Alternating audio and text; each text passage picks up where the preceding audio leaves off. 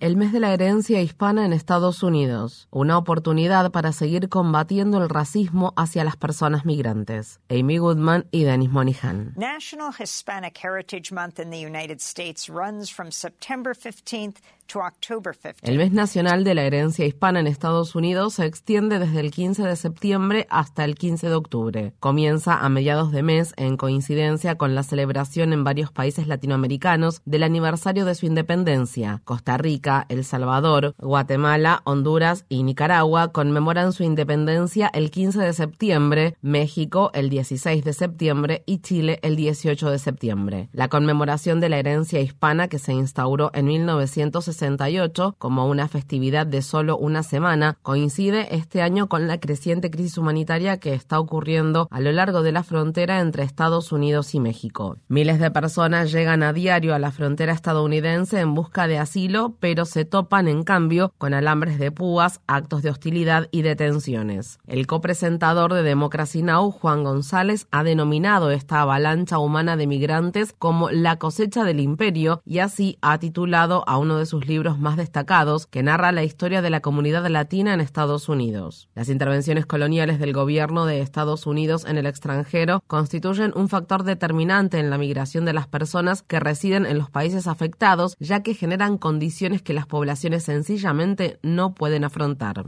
Un día antes de que comenzara este año el mes nacional de la herencia hispana, un juez federal de la ciudad de Austin ordenó al estado de Texas que retirara una barrera flotante de más de 300 metros de largo ubicada en el río Bravo, en las proximidades de la ciudad de Eagle Pass. La barrera, compuesta por una hilera de boyas anaranjadas de gran tamaño amarradas entre sí y separadas por hojas de sierra circular, representa el símbolo más reciente y quizás el más grotesco del movimiento anti-inmigrante en Estados Unidos. Texas presenta un recurso de apelación y un tribunal federal de apelaciones suspendió temporalmente la orden del juez de primera instancia mientras se resuelve el caso, lo que permitió que la barrera permaneciera en su lugar. A principios de agosto se halló un cadáver atorado en un tramo de la barrera de boyas. La semana pasada también se recuperaron dos cuerpos cerca de la barrera flotante correspondientes a un adulto y a un niño de tres años que fallecieron ahogados. La mayoría de los migrantes afrontan meses de travesías peligrosas incluso antes de alcanzar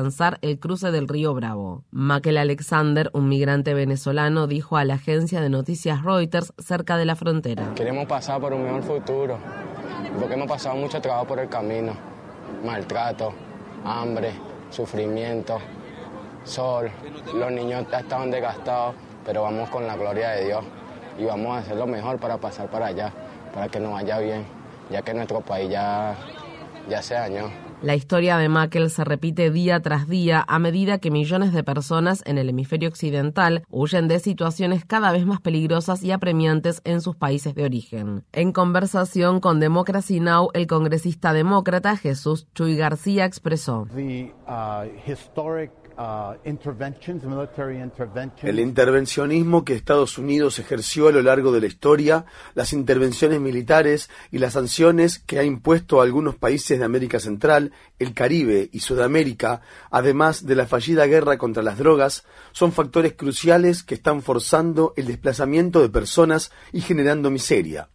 Estos factores también son responsables en gran medida de la violencia, la corrupción y la impunidad que asolan a Centroamérica y que están impactando cada vez más en Sudamérica, como sucede en Venezuela. Esa es la causa principal que está empujando a las personas a la desesperación. Estas personas llegan a Estados Unidos en busca de asilo y refugio, huyen de esas terribles consecuencias y arriesgan sus vidas para llegar aquí.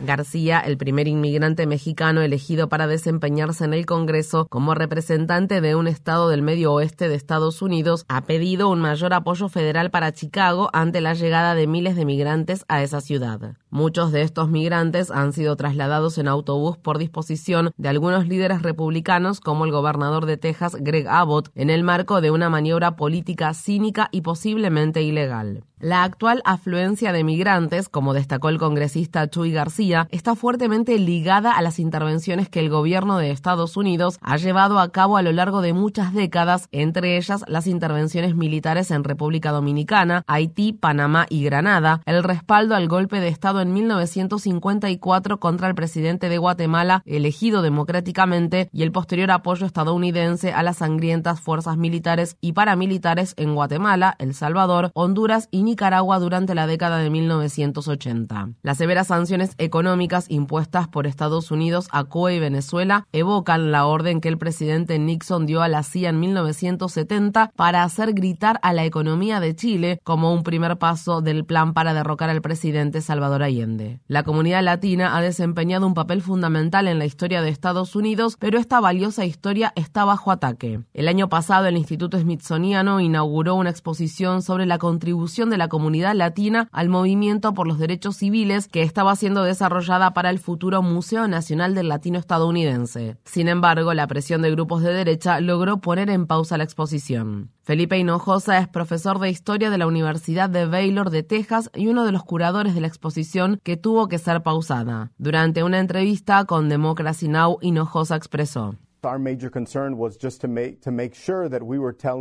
Nuestra principal preocupación era asegurarnos de contar una historia verídica, una historia compleja y llena de matices sobre cómo las personas latinas han lidiado con su relación con Estados Unidos.